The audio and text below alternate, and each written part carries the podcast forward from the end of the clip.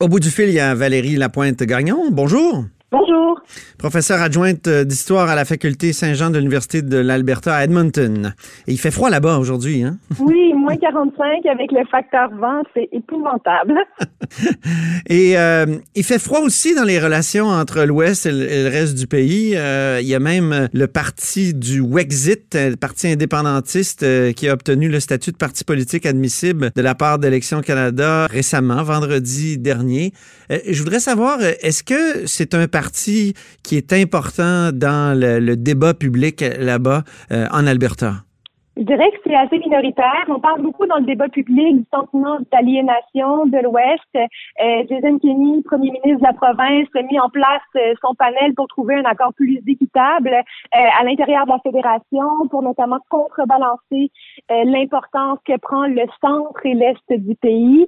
Donc, cette discussion-là sur le sentiment de ne pas être reconnu euh, à sa juste valeur, elle est omniprésente.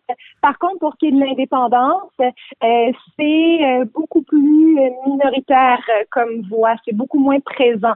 Quoique, on sent, bon, depuis la réélection de Justin Trudeau, il y a une frange de la population de l'extrême droite qui est très insatisfaite, euh, qui garde aussi des très mauvais souvenirs euh, de Trudeau, le père, Pierre Trudeau, avec son programme énergétique national qu'on accuse d'avoir coulé l'économie euh, de l'Alberta dans les années 80. bien, tout ça, ça crée un, je un micro-engouement pour des mouvements plus extrêmes, mais faut, faut vraiment pas voir ça comme un phénomène nouveau. Le parti a un nouveau nom, le parti du Wexit, mais avant lui, il y a eu différents euh, partis qui militaient aussi pour l'indépendance des provinces de l'Ouest, qu'on pense au Western Independence Party, au Western Bloc Party. Donc, il y en a plusieurs exemples à travers l'histoire et cette euh, comment dire, cette adhésion-là à l'idée de séparation de l'Ouest, elle est toujours plus circonstancielle et plus vive quand on a un gouvernement libéral à Ottawa. J'ai une question d'orthographe. Pourquoi Wexit? Pourquoi pas Westxit? Je crois que c'est vraiment, euh, ça, ça, ça, se dit assez bien Brexit ou Wexit, maintenant le Mexit. Donc, euh, ça, ça c'est rentré dans le, le vocabulaire populaire. Donc, euh, c'est, ça frappe l'imaginaire. Le, le Wexit, une contraction. Mm-hmm. Mais c'est, c'est mon explication là. Ok, très bien. Mais mais ça demeure donc un mouvement marginal, bien que circonstanciellement, euh, il peut reprendre du poil de la bête, dans le fond, c'est ça? Ben, ce qu'on voit à travers l'histoire, par exemple, Western Canada Concept, euh, qui est un parti pour l'indépendance qui a été fondé au début des années 80 pour manifester l'insatisfaction encore des provinces des prairies devant une économie pensée et centrée sur le centre et l'est, c'est que ça n'a jamais vraiment été. Euh, il y a eu un député élu à une partielle en 1982.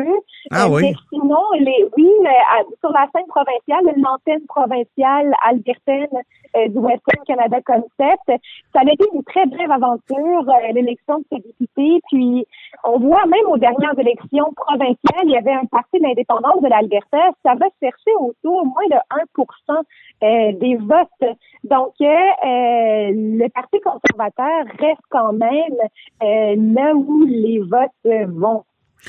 Euh, dans un texte, je crois que c'était dans la presse en décembre, vous disiez que toute l'histoire de l'aliénation, de, la nouvelle entente que Jason Kenney veut établir avec le reste du Canada, ça avait quand même un aspect de diversion. C'est-à-dire, ça constitue une stratégie de diversion. Expliquez-nous un peu votre idée. En ce moment, ça va pas très bien en Alberta, euh, surtout euh, dans les provinces de l'Ouest en général, mais l'Alberta, la Saskatchewan voit leur économie euh, euh en péril avec le fait d'être accroché à une ressource qui est épuisable et, qui appartient davantage au 21e, au 20e siècle, pardon, qu'au 21e.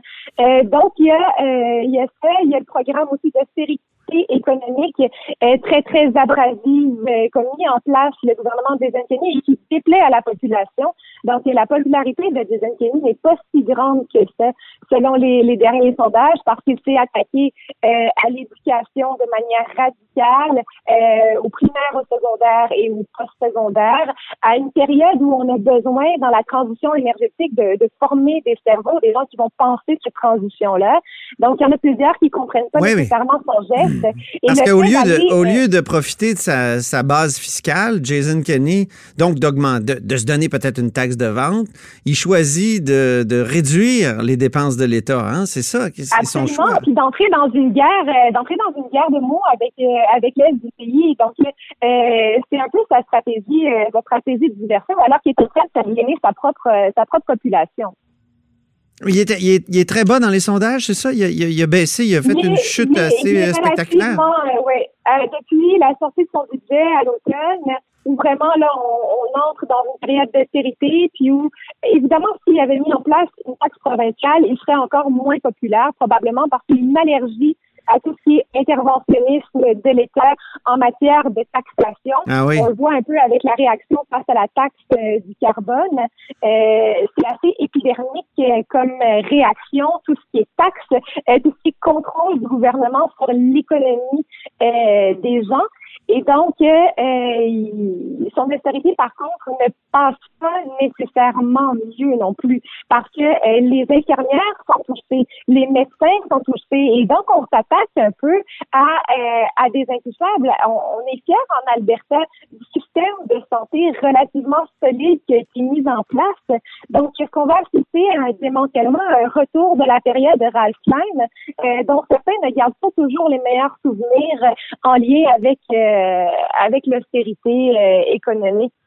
Et dans le quotidien de votre, de votre université, est-ce que ça a des effets, cette, euh, cette austérité-là? Oui, ça a des effets assez dramatiques. si on pense à la faculté Saint-Jean, qui est la seule faculté francophone à l'ouest de l'Université de Belfast au Manitoba, et pour les prochains mois, c'est un demi-million qu'il fallait trouver. Donc, euh, euh, on parle d'emplois, de, contrats qui sont pas renouvelés.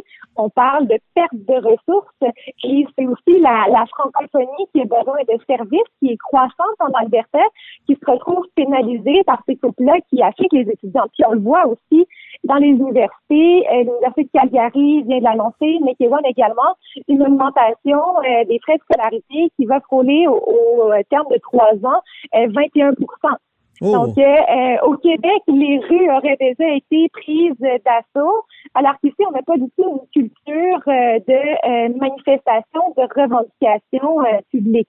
Mm-hmm. Mais il y a des discussions qui font, les étudiants sont extrêmement fâchés de la situation, alors que le coût de l'éducation et le coût du logement et de la vie est relativement élevé.